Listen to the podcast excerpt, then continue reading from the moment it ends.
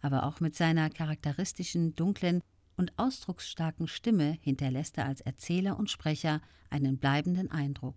Er übernimmt die Sprecherrolle für den Dokumentarfilm Die Reise der Pinguine, der 2005 mit einem Oscar ausgezeichnet wird.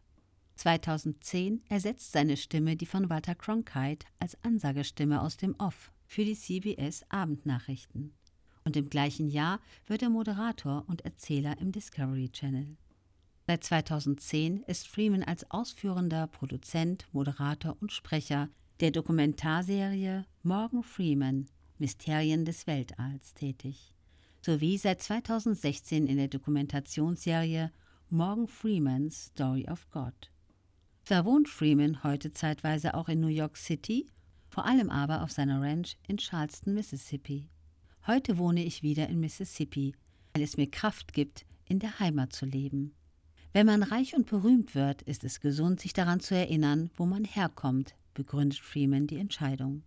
Auf der People with Money Liste über die zehn bestbezahltesten Schauspieler 2021 ist Morgan Freeman auf Platz 1.